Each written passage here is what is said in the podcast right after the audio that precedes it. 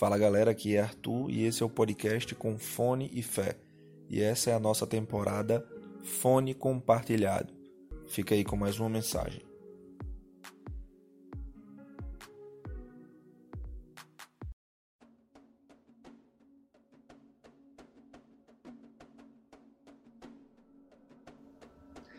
E aí galera, quem fala aqui é o Emanuel. Hoje vamos falar de planos. Isso mesmo, planos. E aí, como é que estão os seus? Estamos chegando em um período do ano é, que geralmente as pessoas começam a fazer uma contabilização quanto aos planos definidos lá no início do ano. E aí, com o intuito de iniciarem é, muito em breve o planejamento para o, ano, o novo ano que se aproxima.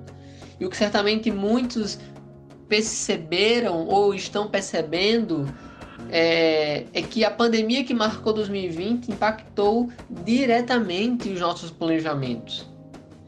Por exemplo, daqui a algum, algumas semanas eu estarei finalizando a graduação e infelizmente o plano de participar presencialmente da esperada colação de grau foi abortado. Não terei mais a possibilidade de dar o último abraço em alguns colegas, que possivelmente não verei por um tempo, ou até mesmo tirar algumas fotos para você, quais planos entraram, na verdade, entrarão na lista de que não obtiveram o resultado esperado? Como fica teu coração com a frustração de não alcançá-los? Onde você tem colocado a sua esperança nesses momentos?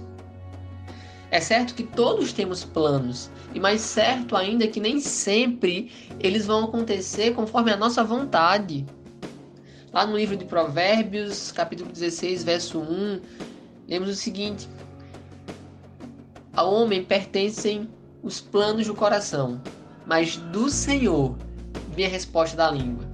Salomão, nesse texto, ele nos apresenta que enquanto fazemos planos, cabe ao Senhor a resposta da língua, ou seja, cabe a Deus a palavra final para a sua realização ou não. Sim, dele, do Senhor, vem o realizar daquilo que nós planejamos.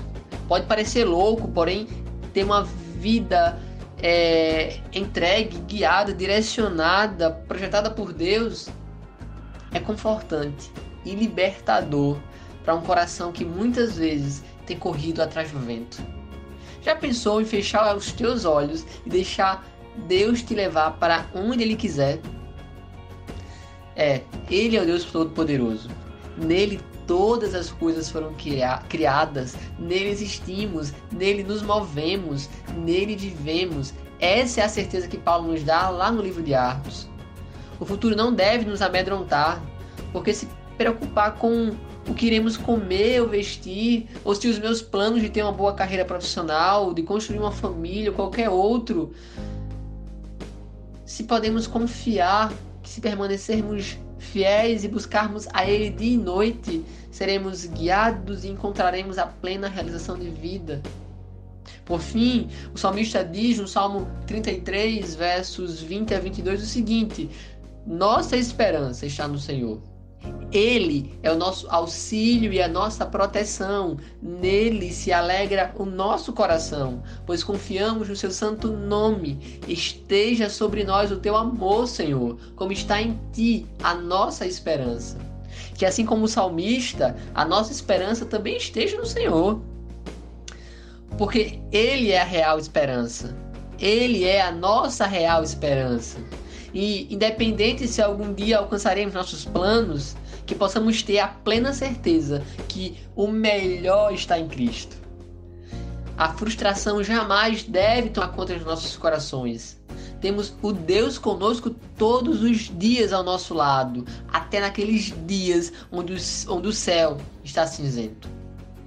Sabe que daqui a algum tempo, que daqui quando chegar a sua sua velhice, que você possa olhar para toda a tua história, que você possa olhar para toda a tua vida, para tudo que passou e se alegrar e encontrar satisfação por perceber que a boa, a perfeita, a agradável vontade de Deus, que os planos dele sempre foram melhores que os seus.